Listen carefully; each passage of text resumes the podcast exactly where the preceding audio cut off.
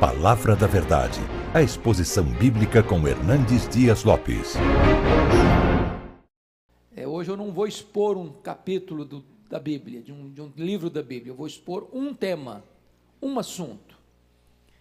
É, vamos ler então em Mateus 6, a versículo ah, de número 10. Você pode ler comigo? Vamos juntos? Venha o teu reino, faça-se a tua vontade, assim na terra como no céu. Você pode ler de novo só a primeira parte. Venha o teu reino. Hoje eu quero conversar um pouco com vocês sobre o reino de Deus. E já vou definir o reino de Deus nas palavras de Donald Crabel, que escreveu, na minha opinião, um dos melhores livros ah, destas últimas décadas, O Reino de Ponta Cabeça. E eu diria para você que o reino de Deus é um reino de ponta cabeça. O reino de Deus está em oposição aos valores dos reinos do mundo. Aquilo que os reinos do mundo aplaudem, ele rejeita. Aquilo que os reinos do mundo rejeitam, o reino de Deus aprova. É por isso que ele é chamado de ponta cabeça. Mas vamos entender o que é reino. E a melhor maneira de você definir algo é você definir o que não é. Primeiro, o que não é o reino de Deus? O reino de Deus não é a igreja. Não é a igreja. Essa foi uma confusão que existiu ah, na história da igreja, de Agostinho até a reforma. As pessoas confundiam igreja com reino. Não, a igreja é uma agência do reino. A igreja não é o reino. Segundo, a igreja não é nenhuma denominação, nem a somatória das denominações religiosas. Não é. Não é. Isso não é o reino de Deus. Juntar todas as igrejas e todas as denominações é o reino, não, não é o reino. Terceiro, o reino não é nenhum sistema político. O meu reino não é deste mundo, disse Jesus para Pilatos. Nem é geográfico, não está aqui, nem ali, nem acolá. Não está no Brasil, Estados Unidos, Canadá, China. Não, o reino de Deus não é geográfico. Nem é um sistema político. Quarto, o reino de Deus não é regido por leis humanas. Não há uma constituição do reino de Deus que os homens seguem. Meu reino não é deste mundo. Quinto, o reino de Deus não é o chamado reino milenar que algumas pessoas acreditam, de um milênio na terra. Também não é isso. Então vamos lá, vamos fazer outra colocação. Então o que é que é o reino de Deus? Primeiro, é o reino de Deus ou o domínio de Deus nos corações. É o governo de Cristo no coração do homem. Onde alguém se rende ao rei, aí entrou o reino. O reino de Deus não está fora de nós, o reino de Deus está dentro de nós. Onde há submissão ao rei, aí chegou o reino. Se você perceber, à luz de Mateus 4, 23, esse foi o tema central da pregação de Jesus Cristo. Confira aí comigo. Mateus 4, 23, percorria Jesus toda a Galileia, ensinando nas sinagogas, pregando o evangelho do reino. O evangelho do reino. Esse foi o tema da pregação dele. Mas, para fechar a questão da definição, Talvez ninguém melhor do que Augusto Strong, que escreveu uma das melhores obras de teologia sistemática da história, graças a Deus já está em português, editado pela editora Ragnus, e ele divide o reino em três partes. Primeiro, com respeito ao universo, é o reino de poder. Com respeito à igreja militante, é o reino da graça. Com respeito à igreja triunfante, é o reino da glória. Então, esse reino pode ter três aspectos. Para o mundo, é o reino de poder. Para a igreja aqui, é o reino da graça. Para a igreja de lá do céu, é o reino da glória. Pois bem, agora eu vou começar é, a argumentação para mostrar para você por que este reino é chamado de um reino de ponta cabeça. Vamos começar a partir da pregação de, da, do Cântico de Maria. Você já leu o Magnificat, o Cântico de Maria? Maria era uma espécie de adolescente na época ainda, muito jovem. E o Cântico de Maria, ah, em, registrado em Lucas, capítulo 1, 51 a 53, sobretudo, é uma obra revolucionária. Só mesmo o Espírito de Deus podia inspirar Maria a dizer o que disse. Porque o que ela disse, quando ela disse, como ela disse, é algo revolucionário. Se não vejamos, é uma revolução geral, porque está escrito no verso 51 que Deus dispersou os que alimentavam pensamentos soberbos. Ela está falando num contexto do Império Romano. Dos Césares que se sentiam verdadeiros deuses. E uma jovem da pobre cidade de Nazaré vai dizer que Deus é aquele que dispersa os que têm, que alimentam pensamentos soberbos. Deus não está nem aí com os soberbos. Deus não se curva à agenda dos soberbos. Segundo, revolução política. Verso 52 de Lucas 1, Maria diz que Deus derrubou dos seus tronos quem? Os poderosos. Isso é uma revolução política. Isso é os céus conspirando contra a terra. É Maria reconhecendo que quem manda não é a terra, quem manda é o céu. É Deus quem levanta reinos, quem abate reinos, quem coloca reis no trono, no trono e tira os reis do trono. Terceiro, uma revolução social. Olha o versículo 52. Ele exaltou os humildes.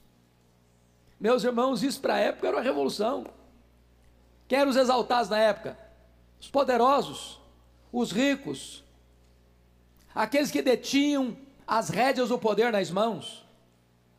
Mas o reino de Deus vira mesa.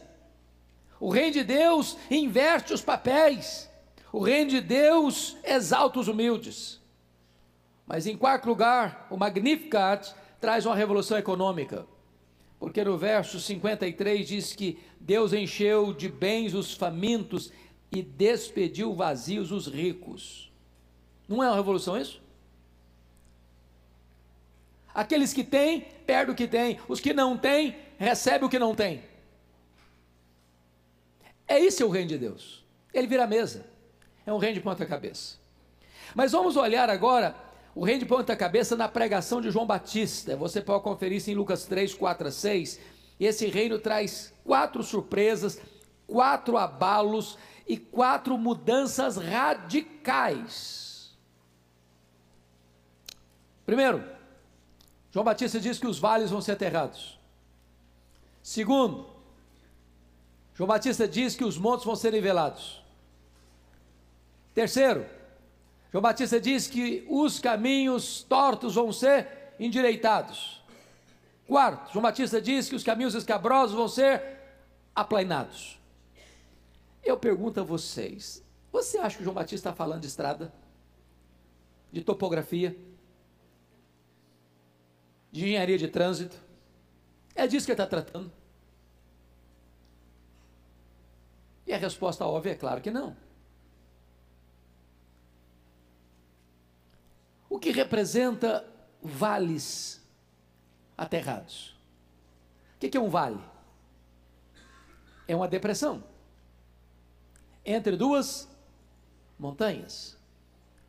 Aqueles que vivem curtindo a dor do desprezo, da autoestima achatada, sentindo um zero à esquerda, menos do que nada, esses valos vão ser o quê?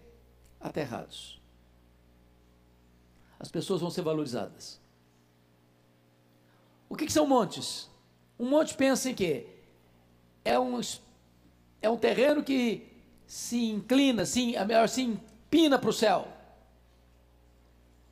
Retrato de quê? Soberba, altivez, orgulho. O que que acontece? O trator de Deus passa nessa montanha. O reino de Deus bota abaixo o que se exalta. O que, que significa caminho torto? Vida dupla, hipocrisia. O rei de Deus faz o quê? Alinha isso, reto. O que, que é caminho escabroso? A palavra escabroso aí traz a ideia de fora do lugar. O que é que está fora do lugar na sua vida? O que está fora do lugar na cidade? O que está fora do lugar no governo? O que está fora do lugar na economia? O que está fora do lugar no comércio? O que está fora do lugar na realidade espiritual? Pois o reino de Deus vem para botar tudo que está fora do lugar no lugar. Você não acha que a pregação de João Batista foi uma revolução? Esse é o reino de Deus.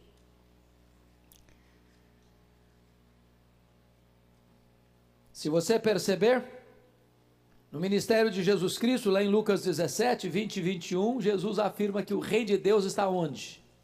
Está dentro de vós. É no momento em que você foi convertido, transformado, regenerado, nesse momento, a você passou a ser governado por uma outra força, por uma outra lei, por um outro governo, por um outro senhorio. Nesse momento você se torna súdito deste reino. Você foi tirado do reino das trevas e transportado para o reino da luz. Você está debaixo de um novo comando. Já viu nas placas aí do comércio? Sob nova? Hã? Direção? Foi isso que aconteceu com você. Foi isso que aconteceu comigo.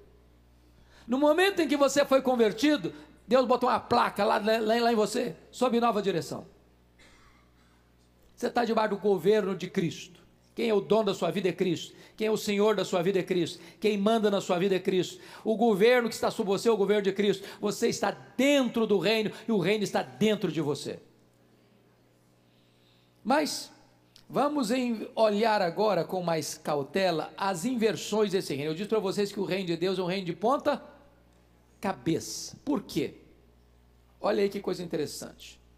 Os sujeitos bonzinhos aparecem como os maus sujeitos. Pense comigo na parábola chamada do bom samaritano. Quem eram os bons sujeitos na parábola do samaritano? O sacerdote e o levita. Gente boa, gente religiosa, gente de respeito na sociedade, gente que lida com as coisas de Deus e o samaritano? Qual, qual era a, a, a reputação do samaritano para os judeus? Péssima. Péssima. Um judeu não comia pão com um samaritano. Estou bebendo essa água aqui. Se eu fosse um judeu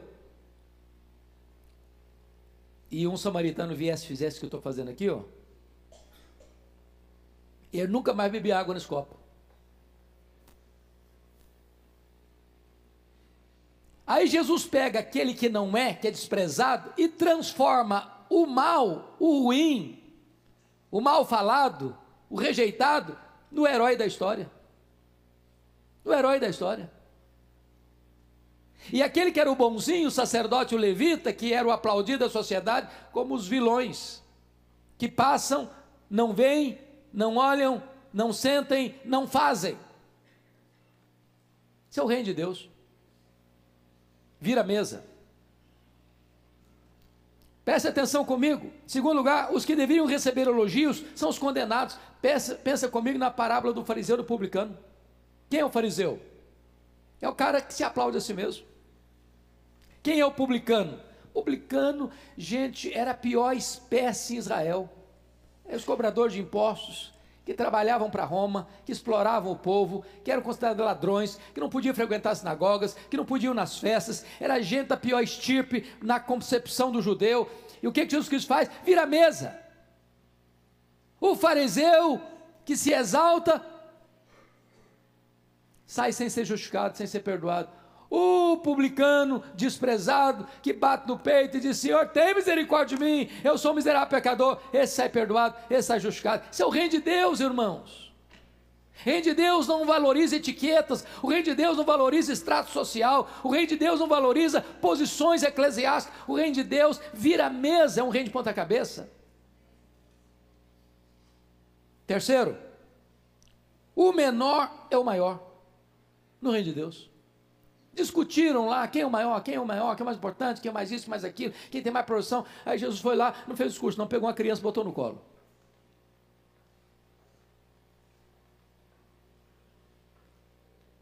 Quem não for como essa criança aqui, ó, não vai nem, nem entrar no reino.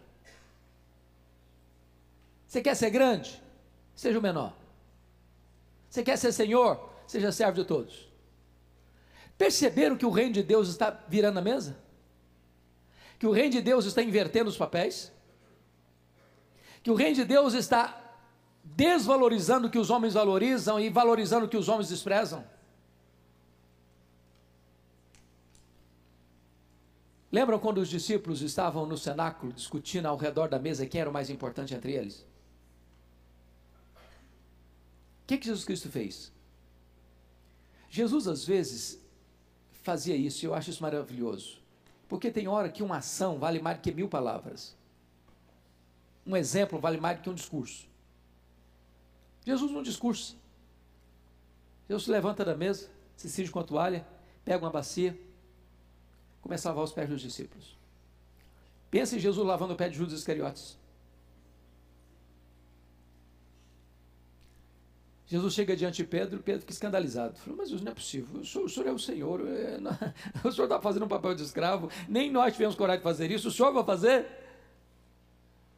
E Jesus volta e diz o seguinte: vocês me chamam de Senhor, o Senhor e o Mestre, vocês até fazem bem mesmo, é isso mesmo, eu sou mesmo mas eu lavei os pés de vocês.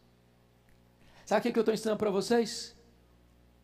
No reino de Deus, maior é o que serve. Quanto mais você desce, maior você é. Não foi isso que o próprio, próprio apóstolo Paulo falou de Jesus? Ele a si mesmo se esvaziou, ele assumiu a forma de servo, ele se humilhou até a morte, morte cruz, pelo que também o Pai o exaltou sobremaneira e lhe deu o nome que está acima de todo nome. Quem se humilha será exaltado. Essa é a lei, essa é a lógica do reino. Mas vejam mais: esse reino de ponta cabeça, os piedosos recebem maldição. Quem eram os piedosos? Os fariseus. Eles se achavam os piedosos. Não tocava isso, não tocava aquilo, não fazia isso, não fazia aquilo. Era assim, aquele tipo de gente que você olhava, gente, que pessoa santa. O que, que é isso? Quanta piedade. Aí Jesus no Mateus 23 diz: Ai de vós, escribas e fariseus, ai de vós, escribas e fariseus, ai de vós, escribas e fariseus, ai de vós, escribas e fariseus. O reino de Deus está virando a mesa. Mas mais, as bem-aventuranças chocam-se com os valores prevalecentes do mundo. Meus irmãos, olhem as bem-aventuranças. Bem-aventurados os humildes de espírito. A palavra humilde de espírito, ela não traduz de forma tão, tão real a palavra grega, não. Que a palavra grega lá é pobre. E tem duas palavras no grego para pobre. Tem o pobre ah, que tem o básico e não tem nada de luxo, mas tem o básico, e tem o pobre mendigo, que não tem nem o básico. Quando Jesus fala bem-aventurados os pobres de espírito, que a palavra lá não é humilde, no grego é pobre. Ele não usou a palavra pobre no sentido de ter o básico, ele usou a palavra pobre do mendigo. Mas Jesus não está falando de pobreza material.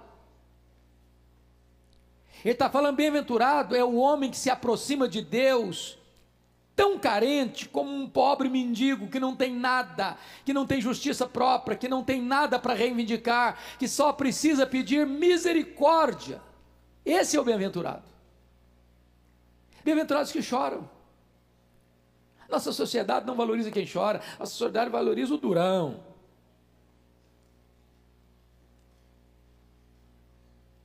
Bem-aventurado é o manso, não o bravo. Bem-aventurado é o que tem fome de justiça e não o que explora o outro. Bem-aventurado é o misericordioso e não aquele que surrupia o que é do outro. Bem-aventurado é o pacificador e não o encrenqueiro. Bem-aventurado é o limpo de coração e não aqueles que bebem todas as taças dos prazeres. Bem-aventurado é o perseguido por causa da justiça. Vocês estão percebendo que a plataforma desse reino ela está em oposição a tudo que o mundo aplaude? Esse é o reino de Deus. No reino de Deus, os rejeitados são aceitos. Os cegos, os leprosos, as prostitutas, os publicanos, os pecadores. Por que, que Jesus contou a parábola da ovelha perdida, da dracma perdida, do filho pródigo? Por que, que ele contou essa parábola? porque os fariseus e escribas estavam escandalizados com Jesus, porque ele recebia pecadores e comia com eles. E essas pessoas se sentiam muito espirituais para se sentar perto de um publicano, perto de um pecador, e elas se sentiam assim muito é, religiosas para se misturar com gente tão pagã. E aí Jesus conta essa parábola, que esse não é o coração de Deus coração de Deus se importa com a ovelha que se perdeu. O coração de Deus é aquele que pega o filho cheio de lama, esfarrapado, miseravelmente quebrado, e o abraça e o beija e festeja a sua volta. Este é o reino de Deus. Mas notem comigo, irmãos, que o reino de Deus ainda vence preconceitos e quebra paradigmas. Vejamos. Primeiro, o reino de Deus vence o preconceito religioso. Jesus atende o pedido da mulher cananeia, ele era gentil. Jesus conversa com a mulher samaritana de dia, quando a cultura dizia que nem um rabino, se andasse com a sua mulher numa estrada, podia conversar com ela. Jesus quebra o paradigma e conversa com a mulher samaritana. E a conversa de Jesus com a mulher samaritana era tão escandaloso para a cultura que quando os discípulos chegaram e viram, eles ficaram chocados com Jesus. O que, que, é isso? Será que Jesus não conhece os, os, as etiquetas sociais do nosso tempo, não? Jesus faz uma viagem de noite para libertar um gadareno endemoniado num território gentílico, da, da região da Decápolis. Percebam vocês que Jesus Cristo está quebrando o preconceito religioso. Ele vai ao encontro daquele que ninguém quer encontrar. Terceiro, segundo lugar, Jesus vence o preconceito contra a mulher. Contra a mulher. Meus irmãos, naquela época a mulher não tinha o valor que tem hoje, não tinha os direitos que tem hoje. Ela era propriedade do pai quando solteira, propriedade do marido quando casada. E o que, que Jesus Cristo faz? Jesus é servido pela mulher, na casa de Marta. Jesus é tocado por uma mulher hemorrágica. Jesus é ungido por uma mulher, Maria de Betânia. Jesus conversa com a mulher no lugar público, a samaritana. Jesus é sustentado financeiramente em seu ministério itinerante pelas mulheres. Se você perceber, é Jesus virando a mesa da cultura, é Jesus quebrando os protocolos e etiquetas e paradigmas de uma sociedade preconceituosa com a mulher, trazendo a mulher tem valor, a mulher tem importância, a mulher tá pra, tem, tem, tem entrada no reino. Terceiro, Jesus vence o preconceito político. Preste bem atenção nisso. Jesus chama para ser apóstolo Simão o Zelote. Quem eram os zelotes?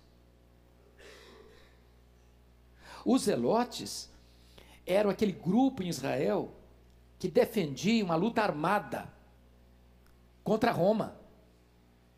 Só para vocês terem uma ideia, no ano 66, por que, que começou a guerra judaica, que culminou na invasão e destruição de Jerusalém e na dispersão dos judeus no ano 70? Qual foi o pivô daquela guerra judaica? Alguém se lembra? No ano 66, uma sinagoga judaica foi profanada em Cesareia Marítima e os elotes, que defendiam pegarem armas contra Roma, se rebelaram contra Roma. Eles não fizeram a leitura correta. Eles não tinham condições de resistir Roma. E de fato eles foram esmagados. Roma e Jerusalém foi destruída. Os judeus foram dispersos. Do ano 70 até 14 de maio de 1948. Mas o ponto que eu estou querendo levantar aqui é o seguinte: pois Jesus chama um cara dessa ala política para ser o quê? Apóstolo. E agora pensa comigo, se nós fôssemos hoje é, é, é, carimbar esse cara, nós chamaríamos de extrema esquerda. Mas Jesus chama também para ser apóstolo Mateus, colaborador de Roma, cobrador de impostos, o cara da aduaneira de Cafarnaum. Fosse politicamente falando, nós definiríamos Mateus de extrema direita. O que Jesus está fazendo, irmãos, é mostrando para nós que o reino de Deus não passa pelo viés político. É por isso que na igreja de Deus não discutimos política partidária, irmãos. Nós discutimos princípios, mas não política partidária. Porque na igreja tem, tem, tem, tem lugar para quem vem, de onde vier. Na igreja de Deus, quando a pessoa vem, ela larga o seu partido ideológico, seja de esquerda, seja direita, para se submeter a um outro comando, o comando do Senhor Jesus Cristo, que agora é o rei deste reino e está debaixo de novo comando, nova direção. Ele se submete ao reino de Deus. Preste atenção ainda. Jesus, por exemplo, confronta Herodes.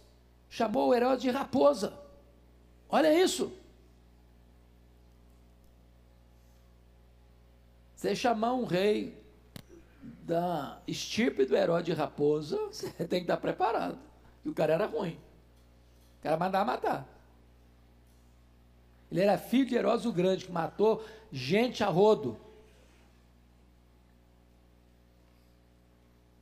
O cara que mandou matar João Batista. Jesus, você é uma raposa. Reino de Deus não se acovarda diante da covardia dos homens.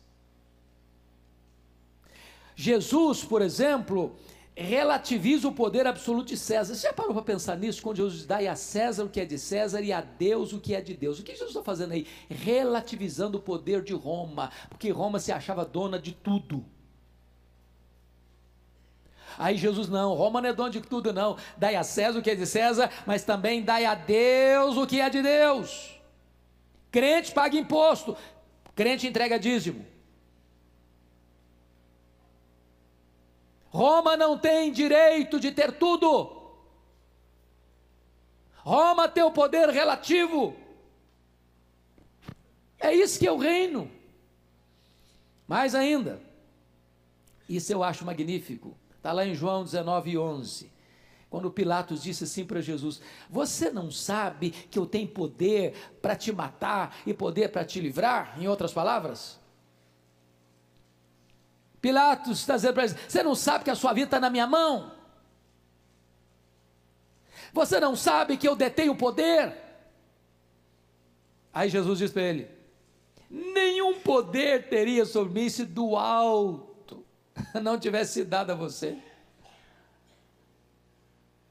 Nenhuma autoridade você teria sobre mim.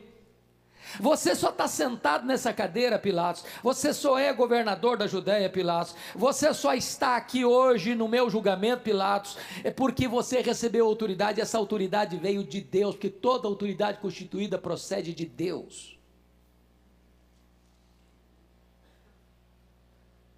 Então preste atenção que o reino de Deus estabelece o seguinte: que o reino de Deus, e eu gosto dessa figura de Daniel 2, um dia leia com cautela Daniel 2, porque Daniel 2 é, conta a história de um sonho de Nabucodonosor.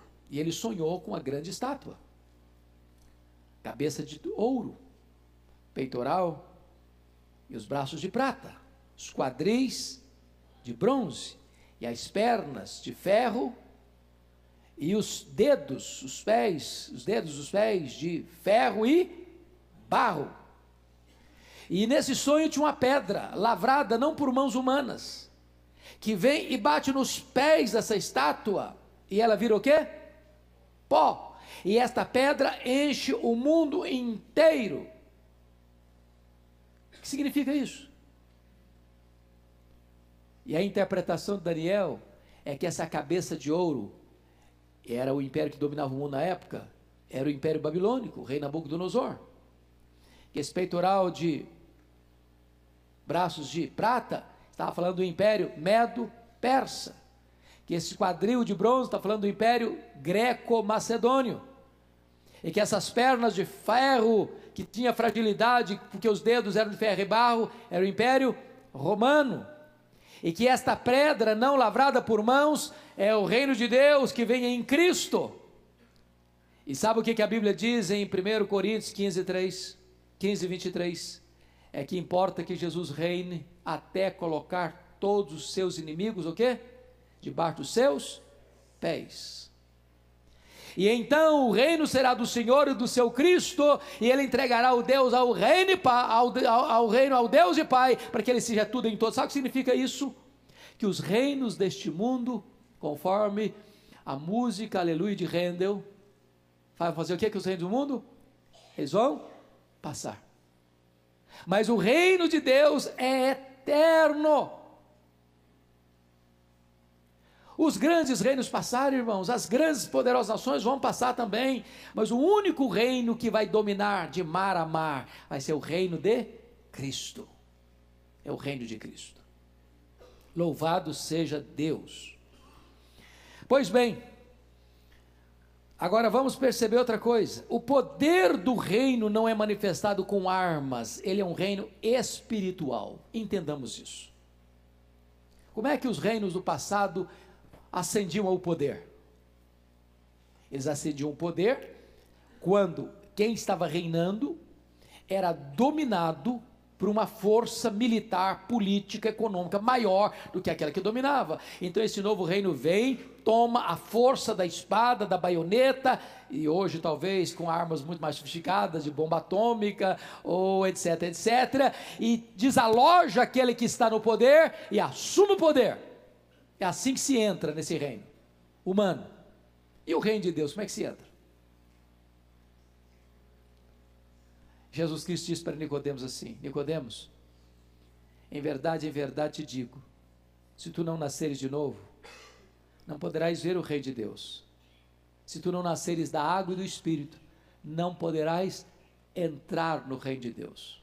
Então não se entra no Reino de Deus com dinheiro, não se entra no Reino de Deus com cultura, não se entra no reino de Deus com poder político. Não se entra no reino de Deus à força da espada. Se entra no reino de Deus com o novo nascimento. Mas mais. Onde está esse reino? Está aqui? Está ali? Está acolá? O reino de Deus está dentro de vós. Onde chegou o rei, chega o reino. Onde Jesus é o Senhor, aí entrou o reino. Mas tem mais. Qual é a natureza desse reino? Romanos 14, 17, que o, Romanos 14, 17 diz que este reino é justiça e é paz e alegria no Espírito Santo.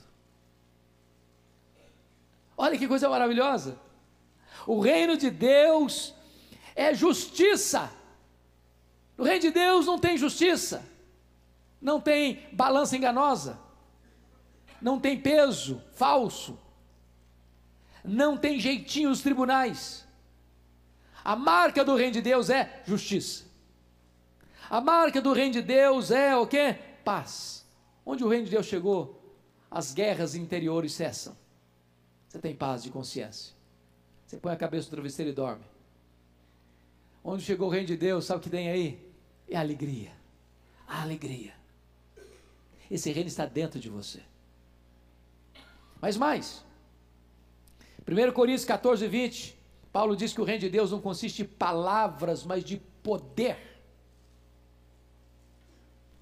Não adianta dizer, eu sou parte do reino, eu sou o reino, eu sou súdito do reino, eu estou no reino. Você pode falar, falar, falar, falar, falar.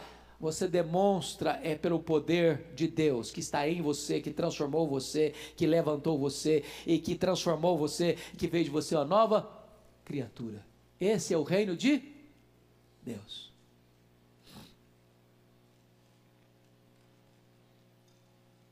Quais são as virtudes do sul deste reino? Eles são pobres, eles choram, eles são mansos, eles são misericordiosos, eles têm fome e sede de justiça, eles são pacificadores, eles têm um coração limpo, eles sofrem injustiça, em vez de ficarem amargos e darem o troco, eles se alegram, porque são perseguidos por causa da justiça. Eles são o sal da terra, eles são a luz do mundo. Esses são os súditos deste reino. Mas vamos ver outra coisa. O reino, o reino de Deus,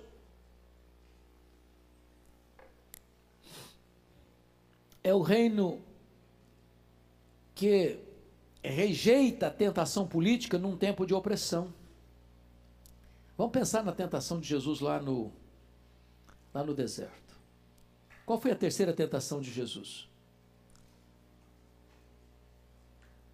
Satanás o levou a um alto monte, mostrou todos os reinos da terra e disse para ele: Tudo isso te darei, se prostrado me adorares.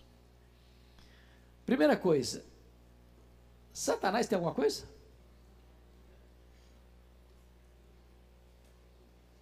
Ou está blefando aqui? Está prometendo o que não tem? Você conhece gente que promete o que não tem? Satanás é o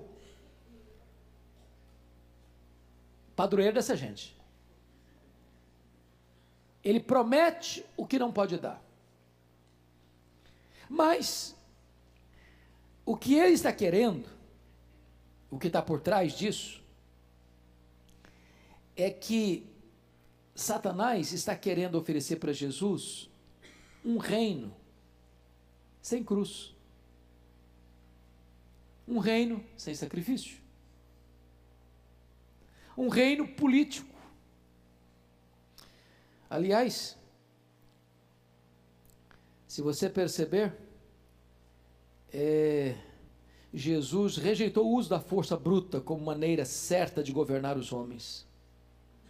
Ele estabeleceu um novo modelo de governar os homens. Não é pela espada, não é pela força. É pelo novo coração, a nova mente, a nova vida, a transformação de dentro para fora. O reino, ele domina não pela força da espada, mas pelo amor. Pelo amor. Esse é o rei de Deus. E este reino é o reino que vai derrubar todos os outros reinos. Os outros reinos virão um pó. E o reino será do Senhor e do seu Cristo. Se você perceber, Jesus, ah, diante da tentação religiosa, da piedade do templo, lembra quando Satanás, na segunda tentação, levou Jesus para onde? Para o pináculo do templo. E disse para ele: joga daqui para baixo. Está escrito. Dará ordem aos seus anjos para que te guardem, para que não tropeces em alguma pedra. Se você parou para perceber, Satanás, quando cita a Bíblia, sempre cita com a motivação errada. Ele usa a Bíblia para tentar. E ele é um péssimo intérprete. Porque ou ele acrescenta ou ele tira alguma coisa. Palavra de Deus na boca do diabo não é palavra de Deus, é palavra do diabo. Ele tirou uma pequena frase do texto do Salmo 91. Porque o texto lá está dizendo: para que te guarde em todos os teus caminhos. Você só tem promessa do livramento de Deus quando você anda em todos os caminhos de Deus. Deus não tem compromisso de nos livrar nas nossas loucuras. Se nós fizermos opção por andar por outros caminhos que não os caminhos de Deus, nós não temos mais a promessa do livramento de Deus. Satanás queria que Jesus fizesse um milagre sem necessidade para se aparecer. Isso não é fé, isso é presunção. Isso não é confiança, isso é tentação. Então preste bem atenção nisso. No reino de Deus, é, Jesus choca qualquer tentativa de usar a religião de forma errada a espiritualidade do templo de forma errada. Foi por isso, irmãos, que Jesus Cristo chocou as regras humanas impostas pela religião prevalecente da sua época. Por exemplo, ele violou as leis do sábado. Eu pergunto a vocês: Jesus quebrou o sábado? Sim ou não? Não. O que Jesus quebrou então? As regras que os judeus haviam criados para legislar sobre o sábado. Mas essas regras que eles criaram, que foram as suas tradições, que foram se acumulando e foram ocupando o espaço e até suplantando a palavra de Deus, não eram palavra de Deus. Nós precisamos ter muito cuidado para não transformar costumes religiosos em verdades absolutas. Porque um costume pode ser antigo e não ser bíblico. E Jesus virou a mesa mesmo, e curou no sábado. O que os judeus não podem fazer. Mas por que não pode fazer? Onde está escrito não pode fazer? Qual é a base bíblica para não poder fazer? Eles estavam fundamentados numa tradição religiosa e não na palavra de Deus. Jesus violou as leis da purificação, ele comia sem lavar as mãos. Não é porque Jesus não era uma pessoa aciada, não. Ele era aciado, claro que era. Mas quando você vem me dizer que eu me torno puro porque lavo as mãos para comer, ou não lavo as mãos para comer, você está criando aí uma tradição humana que não tem nada a ver com a palavra de Deus. E eu obedecer essas regras humanas como se palavra de Deus fosse, é uma infidelidade ao Deus da palavra e à palavra do Deus Todo-Poderoso. Aí Jesus vai além e ele viola as leis sanitárias.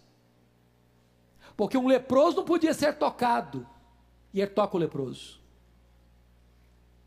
Uma mulher hemorrágica e impura, com fluxo sanguíneo, não podia tocá-lo, e ela tocou. E em vez do puro tornar-se impuro, o puro transforma o impuro puro. Ele vira mesa. Ele vira mesa. Este é o reino de Deus. Mas a, vem a tentação econômica. Foi a primeira tentação, não foi? Se és filho de Deus, transforma estas pedras em pães. Se você parar para perceber, é como se Satanás dissesse assim: Olha, Jesus, esse povo aí, ele está tão carente, tão pobre, tão necessitado. Roma já dá pão em circo.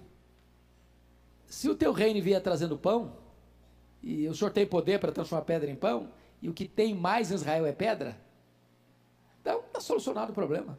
Esse povo vai te seguir, o povo vai te venerar. Qual foi a resposta de Jesus? Não só de pão viverá o homem, mas de toda a palavra de Deus. Mais tarde, em João 6, versículo 15, a multidão tenta Jesus. Em que contexto a multidão tenta Jesus? Depois que Jesus multiplicou pães e peixes, eles queriam fazer Jesus rei. Esse é o Messias. Esse é o homem da panaceia. Esse é o que vai resolver todos os nossos problemas. Esse é o que vai multiplicar pão e peixe para nós. Vão resolver o nosso problema financeiro. E diz a Bíblia que Jesus fugiu deles. Que ele não veio para isso. Ele não veio para isso. O reino de Deus não consiste em comida e bebida. O reino de Deus é justiça, paz e alegria do Espírito Santo. Por isso, irmãos queridos, é, é hora de nós pararmos um pouquinho agora, ainda para olhar um outro aspecto. Nós ainda temos alguns minutos para avançar um pouco sobre o reino de Deus. O reino de Deus é aquele que traz boas novas aos excluídos.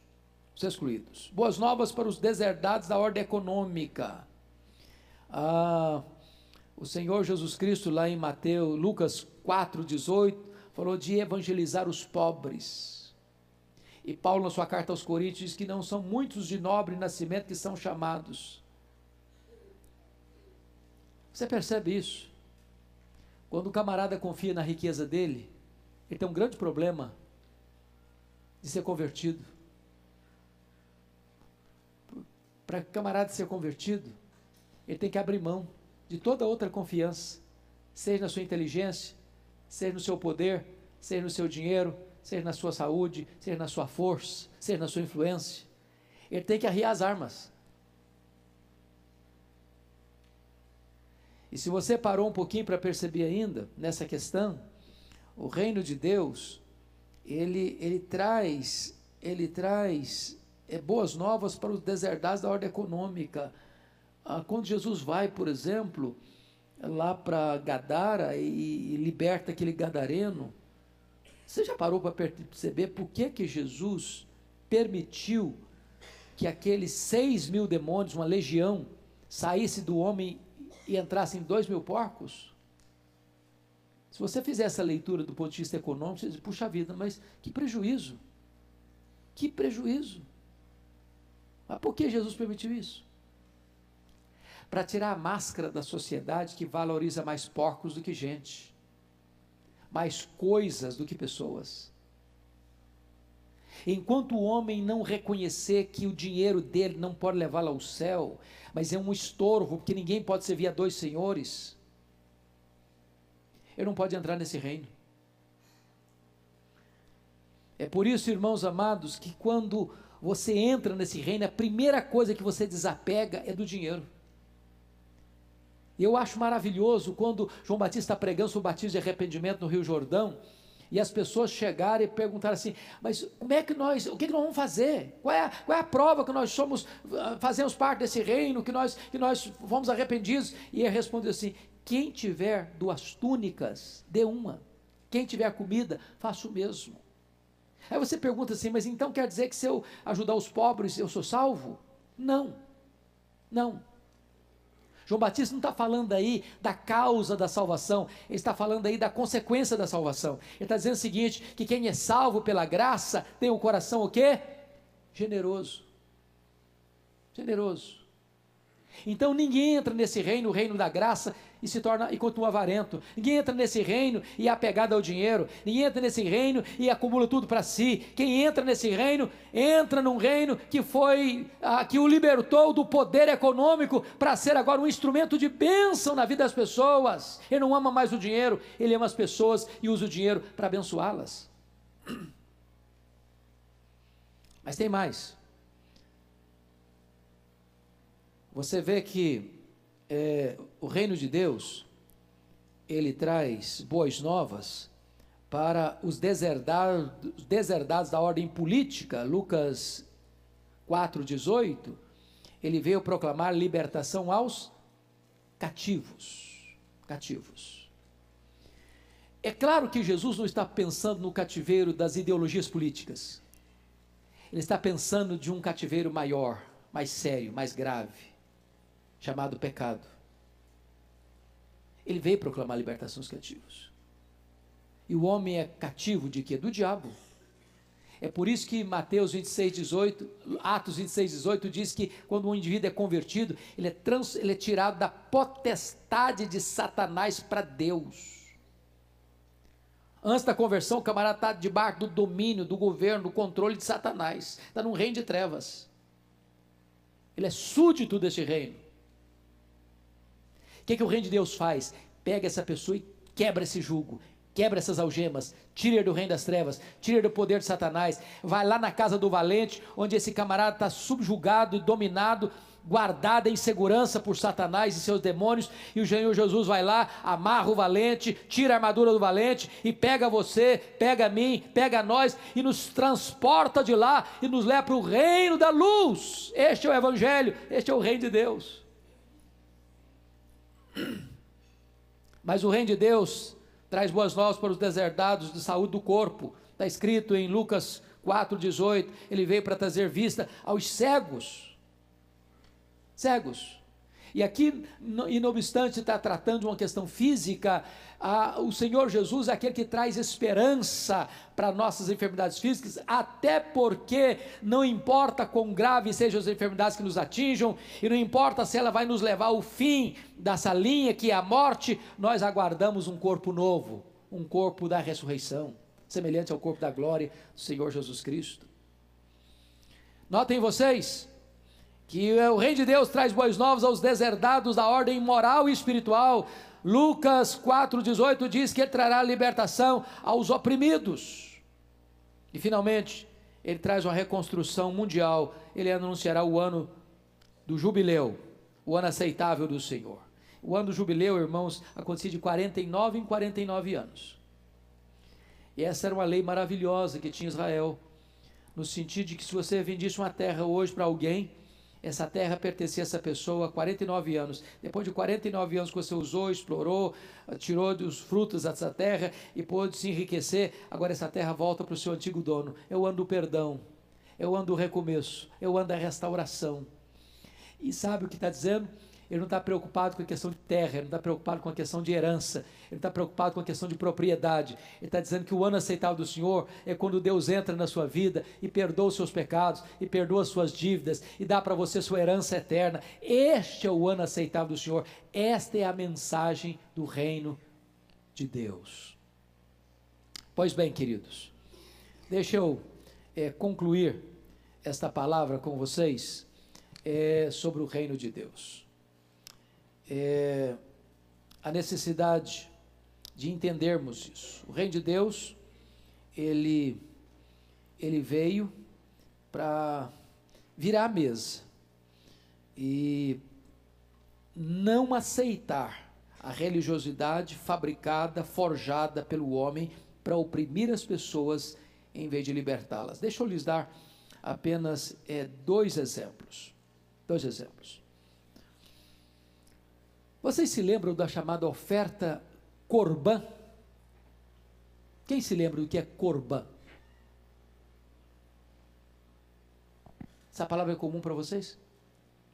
Não? A oferta Corban está lá em Marcos, capítulo 7, 10 a 13.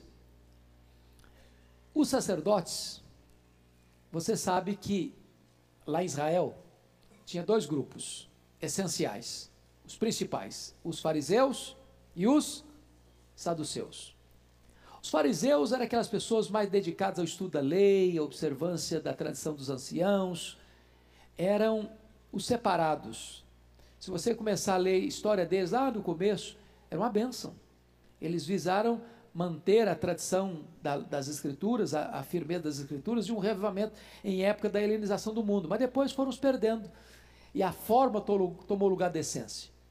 Os saduceus era a classe sacerdotal, que já estava junto com Roma para explorar o templo para se completarem. Eles eram favoráveis a Roma.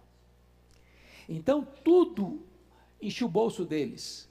As festas, as pessoas vinham de diversos lugares do mundo elas não podiam trocar a moeda lá no país de origem, tinha que vir aqui na praça do templo, porque tinha um câmbio oficial. E eles cobravam taxas abusivas para trocar a moeda estrangeira, porque não podia comprar o sacrifício na praça do templo com moeda estrangeira. Mas isso era apenas um arranjo econômico. E mais, o cara não podia trazer os animais para o sacrifício de casa também, não. Tinha que comprar lá na praça do templo, com preços escorchantes, abusivos. E aí Jesus um dia vai lá, vira a mesa daquele negócio, vira a mesa dos cambistas, vira a mesa, abre as gaiolas das, das pombas, solta todas as ovelhas e, e, faz uma revolução ali. Vocês transformaram a casa de oração, a casa do meu pai, em covil de salteadores. O que é um covil? Quem pode me definir o que é covil? Hã? Desculpa, não estou ouvindo. Desculpa, gente, eu sou meio surdinho mesmo. Fala mais alto. Covil é alcateia. Alcateia, que é o coletivo de lobos. O que é covil? Hã? Esconderijo de quem? Esconderijo de ladrões. Covil é um local onde o ladrão rouba alguém e corre para a toca. Se esconde. Eles estavam transformando o templo, a casa de Deus, no esconderijo de ladrões. Sabe o que eles arrumaram? Eles chegavam para você, você é um rapaz, um homem, tem um pai já idoso, uma mãe idosa. Aí você tem muitas propriedades. Sabe o que, que eles faziam, os sacerdotes? Olha, vamos fazer o seguinte: vamos fazer um contrato.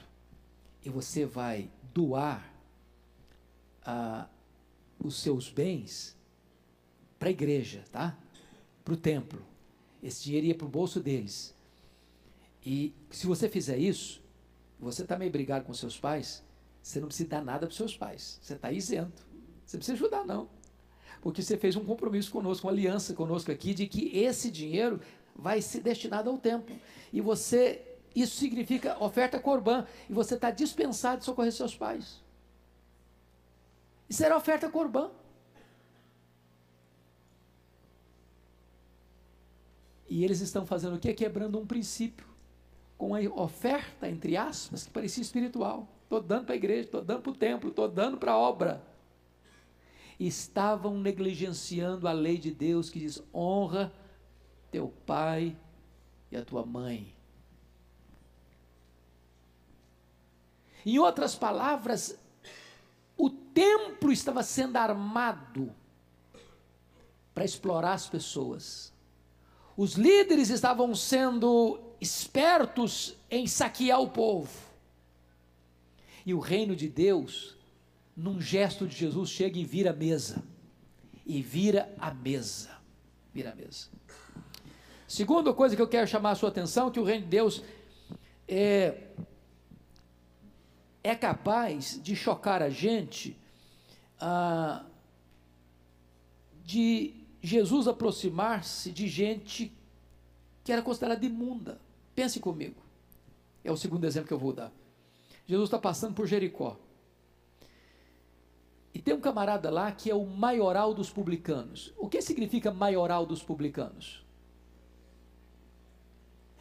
Hã? Chefe dos publicanos. Mas o que significa isso? Roma não tinha uma receita federal tão organizada como a nossa, é claro. Hoje nós estamos ligados a uma rede de computador, o governo sabe tudo que você tem, de onde você vai, de onde você come. Mas naquela época não era assim, não. Roma tinha muitas uh, províncias. E aí, chegava, por exemplo, uma cidade, uma região, alguém se propunha para Roma o seguinte: olha, eu me responsabilizo contratualmente de arrecadar os impostos dessa região e repassar para os cofres da Receita Federal de Roma o valor que Roma exigir. Roma não estava nem aí se esse camarada ia cobrar mais. Roma só estava interessada em receber a parte dela. Só que esse cidadão não tinha condições de cuidar dessa região macro. O que, é que ele fazia? Contratava pessoas para trabalhar para ele. O contratado para trabalhar para o maioral era o publicano. Então o Zaqueu era o cara que cuidava de uma região maior. Contratava outros publicanos que cuidavam da sua micro-região, que repassava para o camarada que era o maioral o valor devido. Podia cobrar mais do povão lá, não tem problema. Isso é problema deles lá. O povo massacrado, o povo massacrado. E o maioral, ó, recebendo dos diversos publicanos e embolsando. Porque recebia mais do que repassava para Roma.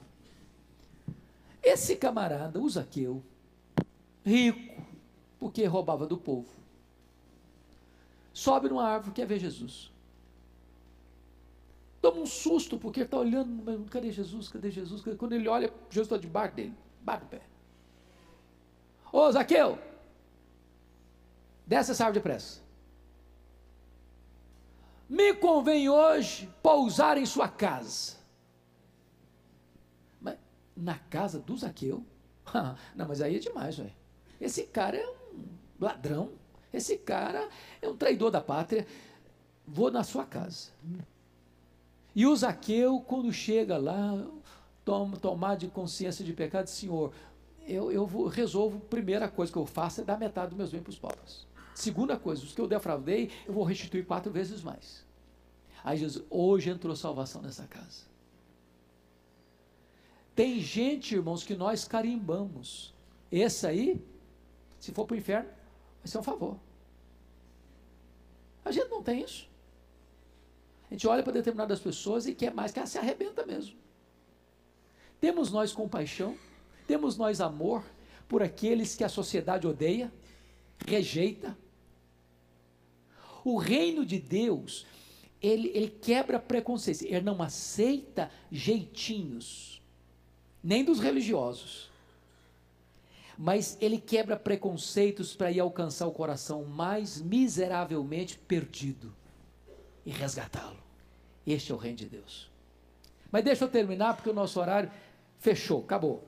Eu só quero pensar com você agora é, é, duas coisas. É que o reino de Deus, ele tem é, novos símbolos.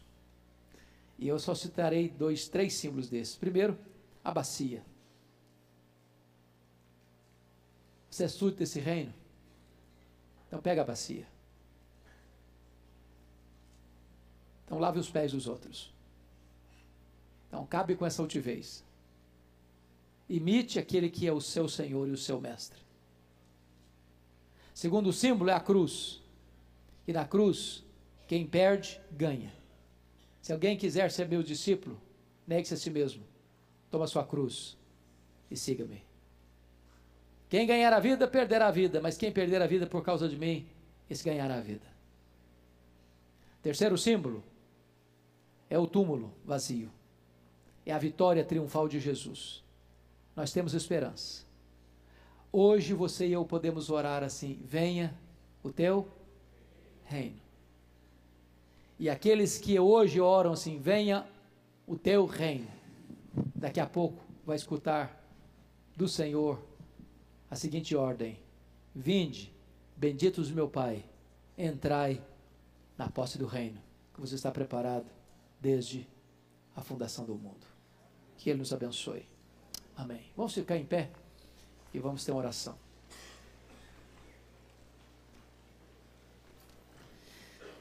Agradecemos-te, Deus, pela tua palavra.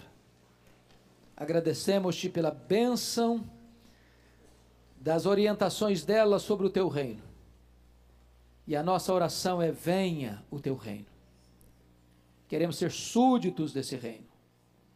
Queremos ser governados pelas leis desse reino. Queremos honrar o rei desse reino. E queremos proclamar esse reino. E queremos experimentar as bênçãos decorrentes do governo de Cristo deste reino. Oramos com gratidão por fazermos parte desse reino e desse reino estar dentro de nós. E um dia entrarmos no reino da glória para reinarmos com Cristo pelos séculos eternos. Em nome dele, o Rei da Glória, que oramos. Amém. Palavra da Verdade, a exposição bíblica com Hernandes Dias Lopes.